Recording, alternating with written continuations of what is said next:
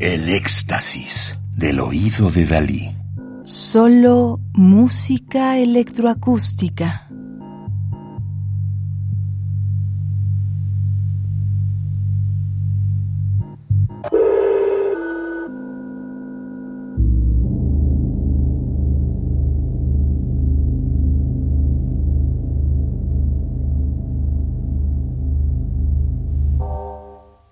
Estamos escuchando ¿Qué de son peuvent-ils sortir de ces cymbales?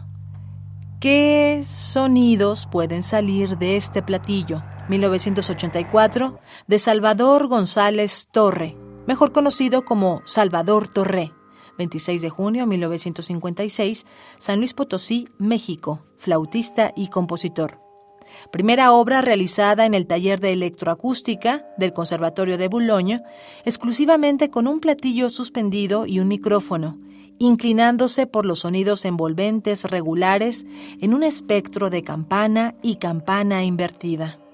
El compositor utiliza las múltiples posibilidades de suspensión, percusión, flotación, con arco, raspado, de todas maneras quizás influido por los paseos que realizaba para escuchar las campanas de las iglesias europeas, en contraste con las campanas de su infancia.